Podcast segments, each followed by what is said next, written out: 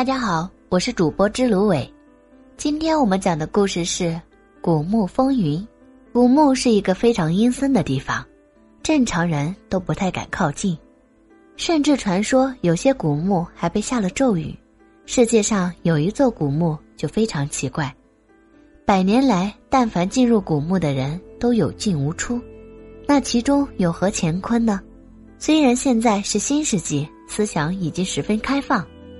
封建迷信正在一步步远离我们，但是在这些亡灵中应验的咒语，使得人们不得不再重新思考：这些遗留下来的古老咒语，是否真的有一种魔力在操控着那些走进他的人？在图特卡蒙的墓道里，曾经就斜刻着这样一句咒语：“如果谁打扰了我的安宁，灾难便会降临在他的身上。”最初的时候，人们也并没有把这些文字当回事，都认为它不过是用来恐吓那些盗墓贼的，来保护自己陵墓中那些金银财宝。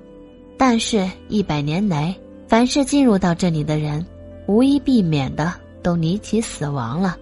这些人中有探险家、考古学家、盗墓者，他们从墓中出来之后不久，都因为意外事故。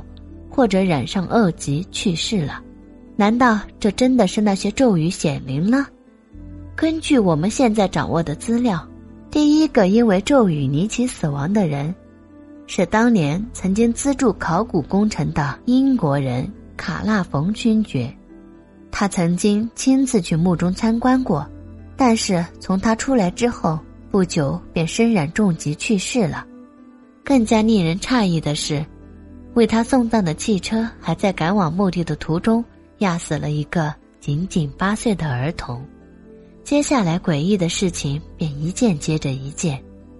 他生前居住的那个城市，居然还发生了一次前所未有的大停电事件，当地的人们都处在恐怖的黑暗之中。卡纳冯生前饲养的一条宠物狗突然不见了踪影。他原先的助手李斯特也同样离奇去世，他的父亲最后居然也跳楼自杀了。